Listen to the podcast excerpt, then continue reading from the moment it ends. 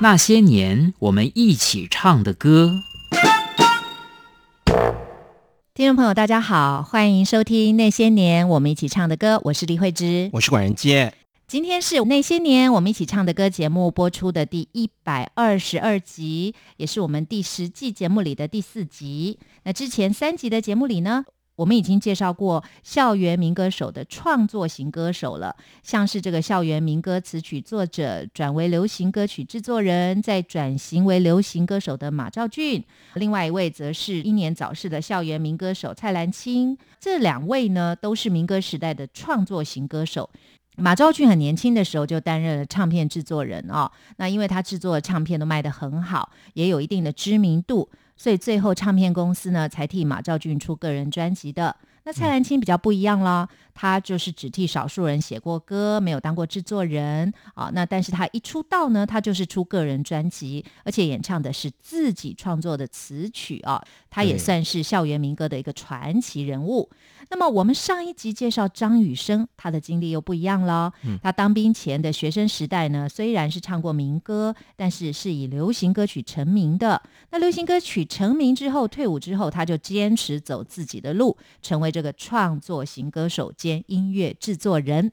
那今天我们要介绍的创作型歌手，他的经历跟前三位又不一样喽。还是请管大来替听众朋友解释一下喽，到底李泰祥跟张雨生、马兆俊或蔡澜清在经历上有些什么不一样呢？哎，不同的地方就更多了啊。是一定的，对，因为首先呢，李泰祥的年纪比他们三个人都大很多了。因为一九四一年出生于台东马兰部落的阿美族音乐家李泰祥。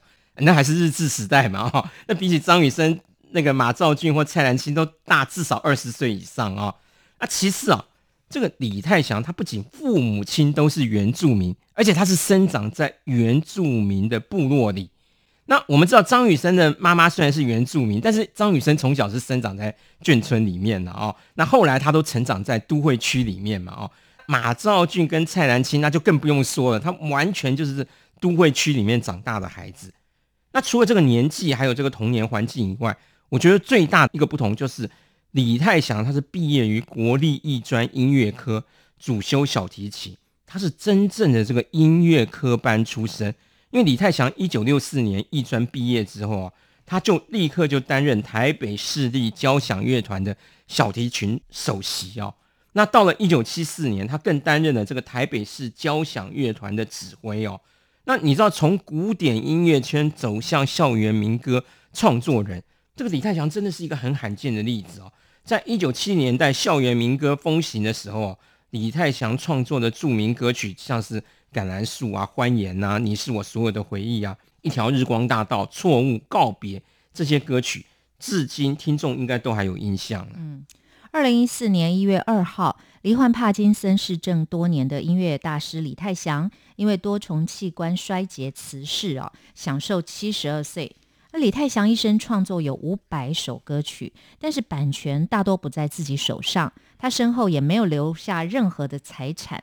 那报上说呢，李泰祥的弟弟李泰明就说，李泰祥的遗愿就是希望收回《橄榄树》等十首经典歌曲的版权，那再捐出来供全民使用。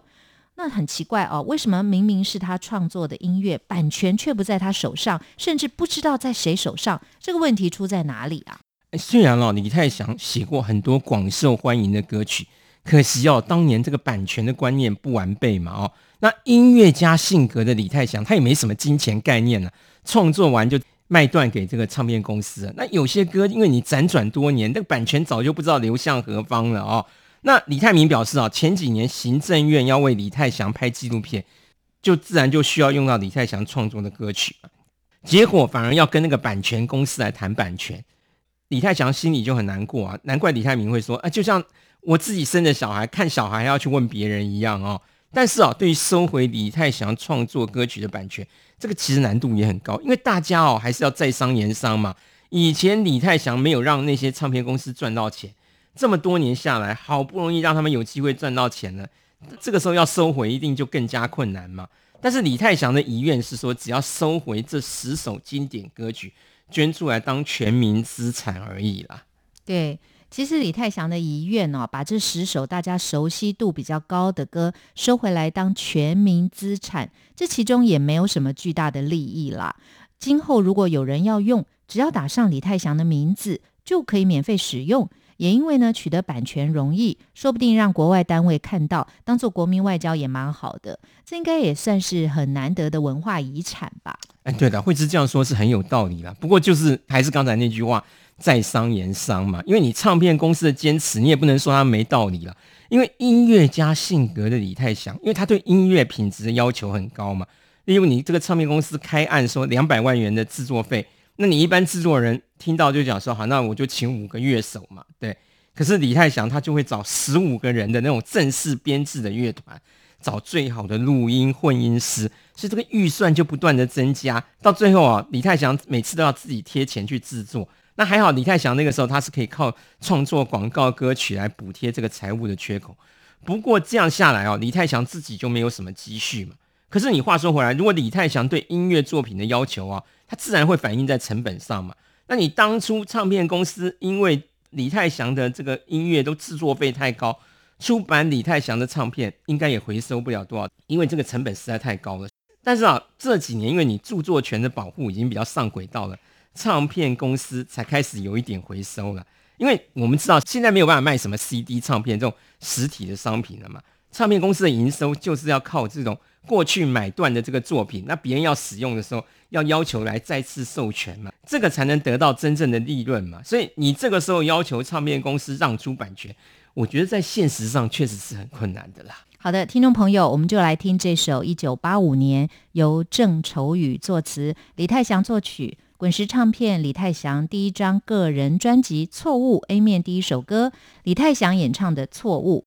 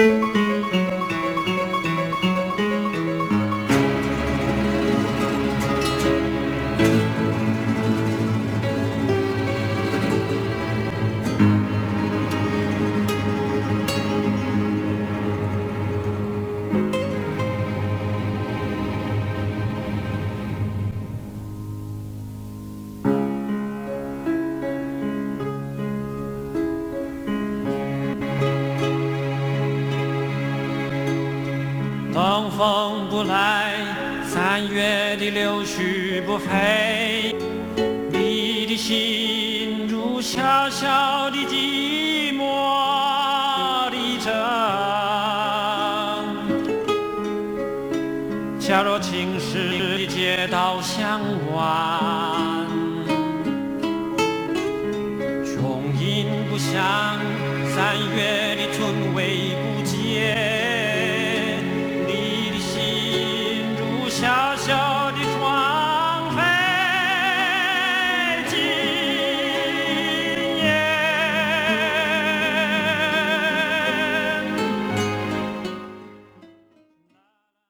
校园民歌盛行的时代哦，很多作曲者都希望乐以载诗啊。我们说文以载道，他就乐以载诗，对对，就是把受欢迎的现代诗谱成歌曲哦。那当时最受作曲家青睐的诗人，除了余光中、周梦蝶、杨牧、席慕容之外呢，排名最高的文学偶像，应该就是写出“我达达的马蹄是美丽的错误，我不是归人，是个过客。”错误这首诗的作者郑愁予了吧？惠芝这样说一点都没错。虽然郑愁予的《错误》这首诗，其实李泰祥也不是第一个谱曲的作家了。早在一九八零年呢，作曲家刘英国就率先谱曲，交由任翔来演唱。那接着一九八二年，罗大佑又谱曲之后自己演唱。到了一九九五年呢，张世豪谱曲的这个作品呢，交给李健富来演唱。但是最为大家所熟知的版本，还是一九八五年由李泰祥谱曲后自己演唱的，就是我们刚才听到的这个版本哦。其实郑愁予的诗啊，即使不配乐了，光用朗读的哦，你也能够像歌唱一样，有着那种声调的起伏。因此，郑愁予在受访的时候就说过嘛，文字本身具有音乐感，读的时候就感觉出来了。用心读更能感觉得出来。通常写诗的时候，其实你不是眼睛先看到那个字，而是你耳朵先听到那个声音，你才写出来。那错误这首诗的作者郑愁予啊，是校园民歌时期最受作曲家青睐的诗人。那这一点是一点都没有错啦。嗯，管大说郑愁予的诗，即使不配乐，光用朗读，也像歌曲那样是有着声调的起伏的。尤其呢，是像郑愁予的《错误》这首诗，李泰祥他也不是第一个谱曲的作家了。刘英国谱给任翔唱的，罗大佑谱给自己唱的，还是张世豪谱给李健富唱的，就有这么多不同的版本。对为什么郑愁予会最喜欢李泰祥这个版本呢？那郑愁予这位旅居国外的大诗人哦，他又是怎么遇见作曲家李泰祥的呢？哎，这是在一九八四年，然后一场艺文界的朋友聚会上。当时参加的诗人有杨牧啊、诺夫啦、心玉啦，还有刚从美国回来的郑愁予嘛。当时已经私下为郑愁予的《牧羊女》等几首诗写了歌曲的李泰祥，他第一次哦向郑愁予提出他自己要制作一个中国文学系列音乐专辑这样一个创作构想。那后来郑愁予听了李泰祥的曲子之后啊，就觉得很满意，就亲自从他诗集里挑了十首作品，《情妇》。野店、牧羊女、错误、雨丝、边界酒店、旅程、天窗、小站之战、梦途上。结果郑愁予挑的这十首诗，刚好啊，就是李天祥最喜欢的那几首。双方于是就有默契，一拍即合，事就这样成了。虽然李泰祥天才洋溢哦。作曲计划也很顺利的执行，郑愁予亲自挑选的十首诗，李泰祥也只在短短一星期就完成了这个谱写了。但是据说呢，在录制唱片的过程中，却又好事多磨，这应该是李泰祥追求完美的艺术家性格所造成的吧？或者是说的没有错啊，因为李泰祥，因为他就就是很强烈的那种艺术家性格嘛，一心只想追求完美。那他为了能够让当时黑胶唱片呈现最佳的录音品质啊，每一面灌录的时间呢，他要求不超过十八分钟。那李泰祥只好忍痛把已经谱好曲的《小站之战》跟《梦途上》这两首删掉，只收录了剩下的八首。那一九八五年由李泰祥亲自演唱，滚石唱片出版了这首郑愁予的八首诗的。错误专辑啊，这首错误尤其让人印象深刻，就是在那个间奏的时候，李泰祥神来一笔哦，即兴加入了那个萨拉沙泰的那个《流浪者之歌》嘛，那个旋律里面的片段。那你知道这个曲子本来是在那种江南古典的那种中国物象里面呢，忽然呢，你突然增加了一个西班牙吉普赛的那种流浪气息，让原本的这种音调转折是浑然天成啊。丝毫没有违和感应该这样讲，诗人郑愁予跟音乐家李泰祥的合作，让《错误》这首歌成了台湾音乐史上最美丽的错误。好的，听众朋友，我们就来听这首一九八二年由三毛作词、李泰祥作曲、拍谱唱片奇遇个人专辑《祝福》A 面第二首歌，奇遇跟李泰祥演唱的《一条日光大道》。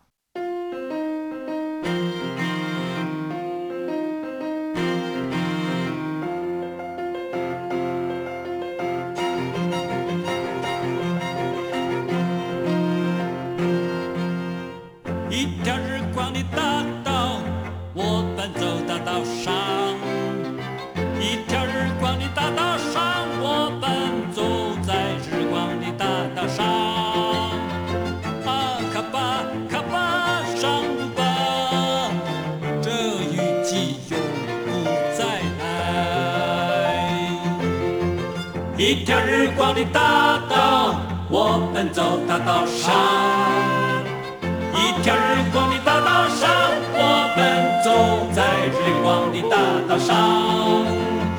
啊，卡巴卡巴上路吧，这一季永不再来。抛下桅杆的被褥，随方向的倒着床。阳光为我靠金色的饼。啊，河童你要到哪里去？现在已经天晴，阳光洒遍你的全身，我只要在大道上奔走。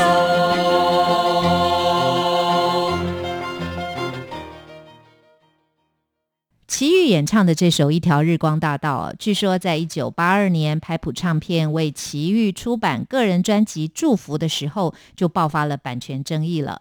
因为在一九七三年的时候呢，歌林唱片出版的李金玲专辑里面就已经收录了这首李泰祥作词作曲的《一条日光大道》。但是，一九八二年齐豫的《一条日光大道》被禁了啊。那偏偏一九七三年李金玲演唱《一条日光大道》的时候，却什么风波也没有。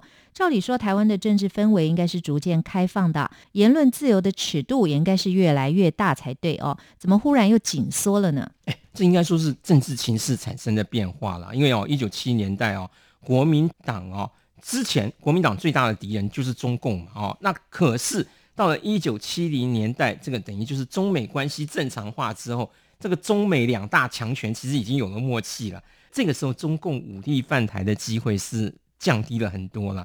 反而是这个岛内要求民主自由的力量是越来越大，所以国民党把这个政治征防的重点啊，就从反共变成了反独了。那所以在一九八二年，奇遇的一条日光大道，它会被禁哦。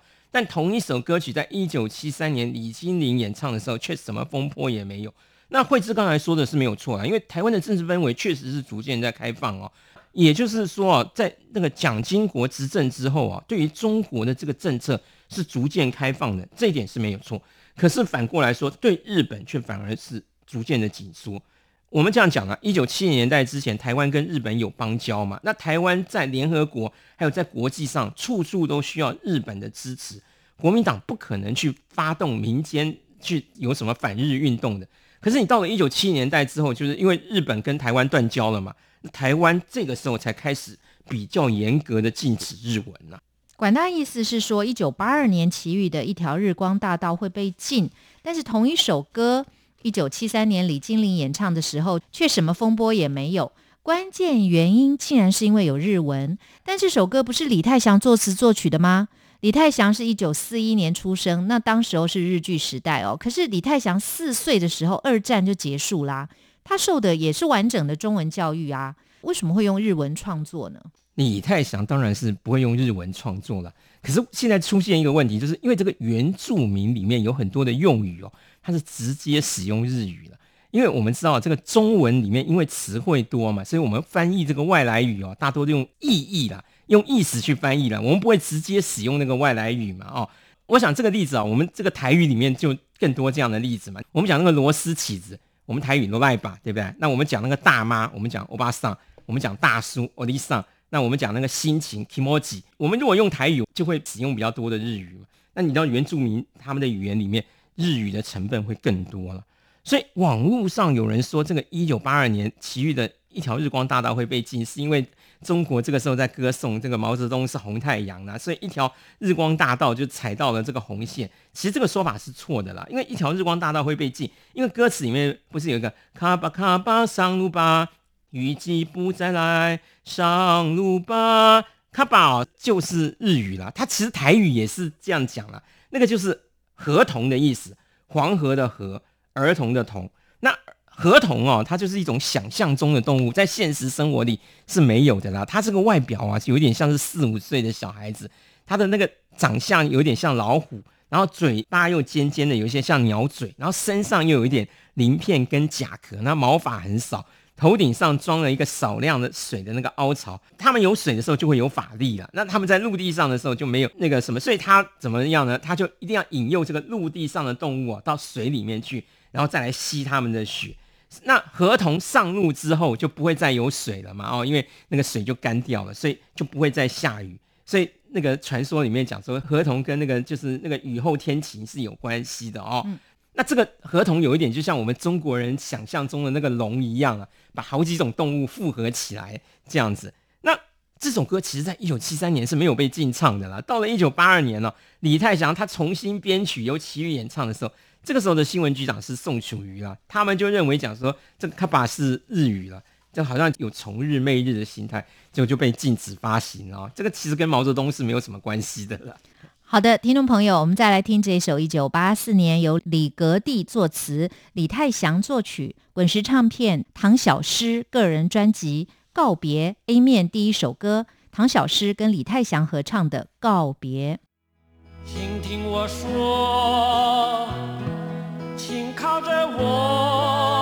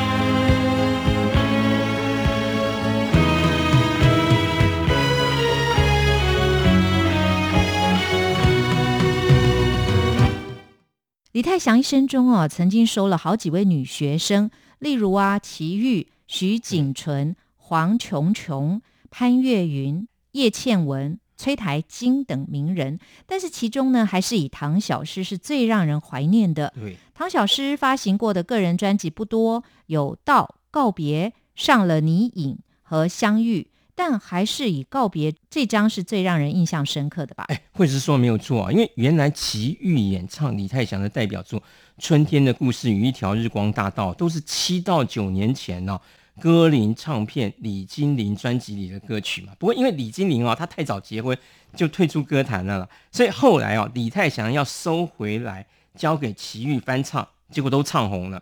但是啊，李泰祥创作的那个《不要告别》啊，后来要收回来交给另外一个学生唐小诗来翻唱的时候，就被歌林唱片拒绝了、哦，以至于这个《不要告别》这首歌哦，三十年来一直没有人翻唱哦，大家翻唱的却都是唐小诗的这首《告别》哦。那我们前面提到过嘛，因为李泰祥他是艺术家性格，他根本没有什么理财观念的。一九七三年，他因为急于要到日本去灌唱片，很冲动的就把自己创作的很多歌曲，一首两千元的价格卖断给了歌林唱片公司啊。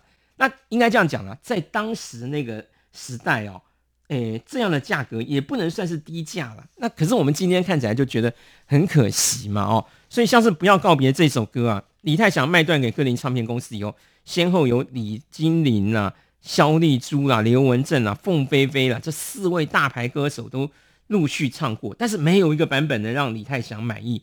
因此，李泰祥想拿回来让自己的学生唐小诗来唱。但是歌林唱片哦，这个时候就眼红嘛，因为本来应该是他旗下的歌手齐豫，他到新格唱片去唱红了《春天的故事》跟《一条日光大道》，于是那个李泰祥要再把这个《不要告别》授权给那个让他的学生唐小诗来唱的时候哦，等于就是歌林唱片就拒绝了。那滚石唱片的这个唐小诗专辑就不能再使用李泰祥自己创作的《不要告别》这首歌。因而李泰祥就愤而又写了《告别》这首歌，他宣称就是说要告别，不要告别这首歌。这件事啊，在当时也是一个很轰动的娱乐新闻了。嗯，不要告别作词人 Echo，本名陈平。这样说，听众也许没有什么印象啊。但是陈平有一个更响亮的笔名，叫做三毛。他跟音乐家李泰祥兼差替流行歌曲谱曲一样哦。三毛也在散文、小说之外，偶尔会写写流行歌的歌词。那不要告别，在一九七三年录成唱片之后，三毛刚满三十岁，还不是家喻户晓的名作家。那刚刚搬去西非沙漠定居，正要动笔写下撒哈拉的故事。而三十二岁的李泰祥则应邀赴美，在圣地亚哥现代音乐中心深造，满心都是他的前卫音乐。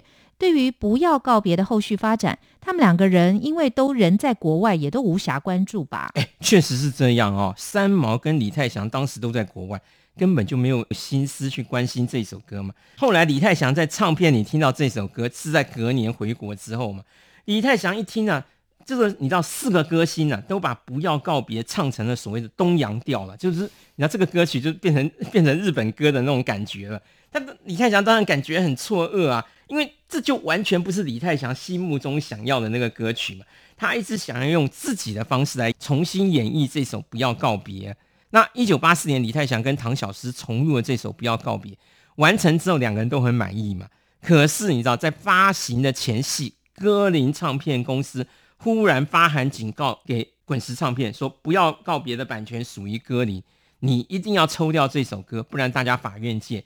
也就是说，李泰祥会因为演唱自己的歌而触犯著作权法。那这件事让李泰祥很沮丧啊！为了拿回这首歌，他就向歌林唱片公司协议，讲说：“那不然哦，我写这个新歌来跟你交换嘛。”可是被歌林唱片公司拒绝了。可是要这样抽掉，李泰祥实在不甘心。于是这个滚石的老板这个段中谈呢，就想出一个办法。他说：“啊，那这样子好了啊，你只要那个旋律不变，歌词重填，你等于就是另外做一首新歌，在当时的著作权法哦，这样的改编是合法的哦。”所以说啊，这个原本录好的音乐哦，根本不需要跟动，你只要请唐小诗唱那个新的歌词，这样就好了嘛。那这样就可以兼顾李泰祥原本的那个编曲构想了。只换词不换曲，符合当年的著作权法，确实是一个不错的对策。可是最后却变成了我们刚才听到唐小诗跟李泰祥合唱的 告别。那本来要做的换词不换曲的不要告别，反而不见了。那这背后有什么故事呢？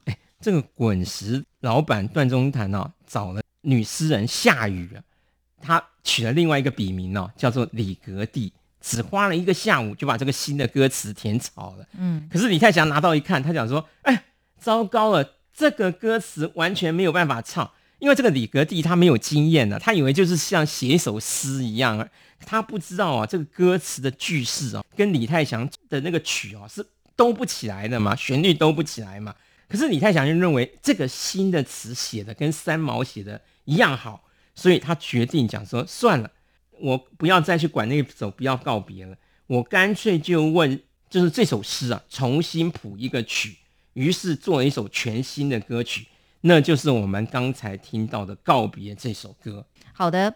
谢谢管大带给我们这么多好听的故事，也让我们借着李泰祥的歌曲认识了那个时代的台湾。今天那些年我们一起唱的歌就到此结束喽，下星期三同一时间我们空中再会。谢谢大家。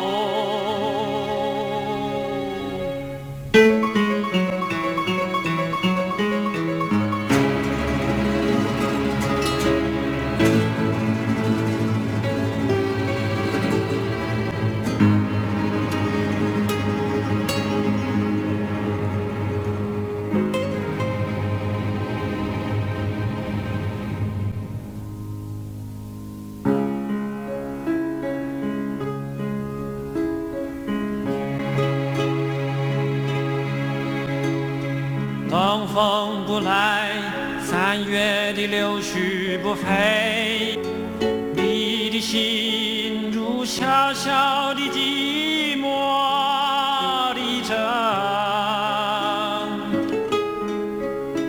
假若青石的街道向晚，琼音不响，三月